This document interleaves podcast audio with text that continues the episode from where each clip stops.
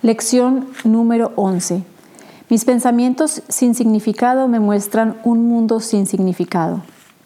De todas las ideas que hemos presentado hasta ahora, esta es la primera que está relacionada con una de las fases principales del proceso de corrección, la inversión de la manera de pensar del mundo.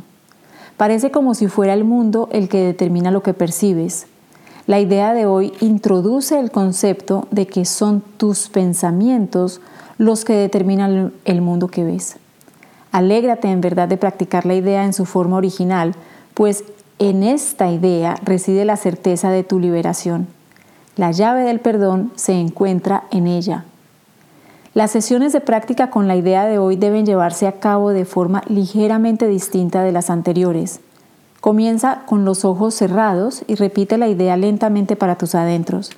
Abre luego los ojos y mira a tu alrededor, a lo que está cerca, a lo que está lejos y a lo que está encima o debajo de ti.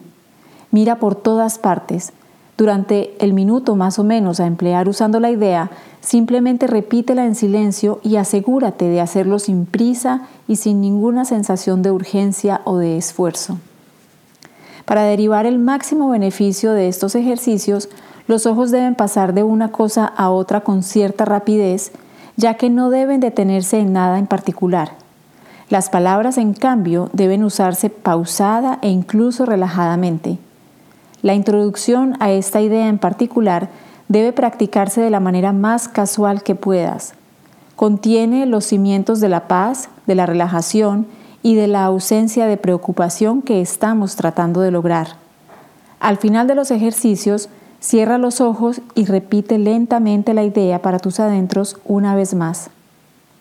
Tres sesiones de práctica probablemente serán suficientes hoy. No obstante, si no sientes ningún desasosiego o si este es muy ligero y te sientes inclinado a ello, puedes hacer hasta cinco.